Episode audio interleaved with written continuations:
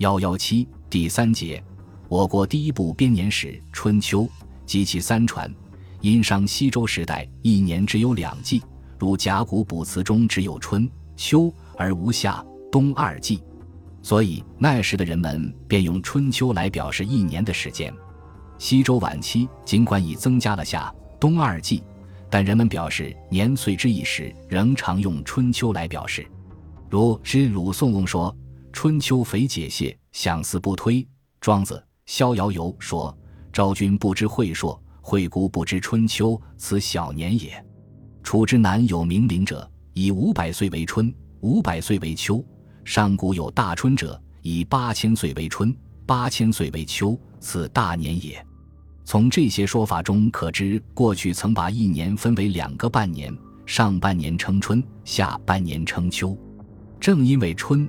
秋是季节之名，合起来则表示年岁之名。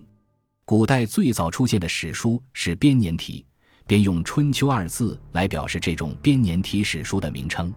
墨子为偏魏周、燕、宋、齐等国的史书名称均叫《春秋》，鲁国的史书名称也叫《春秋》。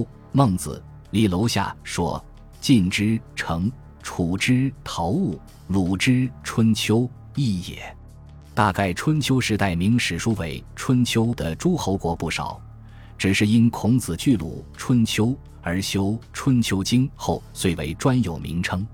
现流传本《春秋》分年记事，上起鲁隐公元年，下至鲁哀公十四年，共计十二公二百四十二年，为《春秋》作传的据《汉书·艺文志》说，共有五家，《左氏传》三十卷。《公羊传》十一卷，《谷梁传》十一卷，《邹氏传》十一卷，《家氏传》十一卷。据《艺文志》说，邹氏无师，家氏未有书，因为邹氏传没有失传之人，而家氏传未写成书，所以这两家均失传了。故流传下来的只有《左氏传》《公羊传》《谷梁传》。本集播放完毕，感谢您的收听。喜欢请订阅加关注，主页有更多精彩内容。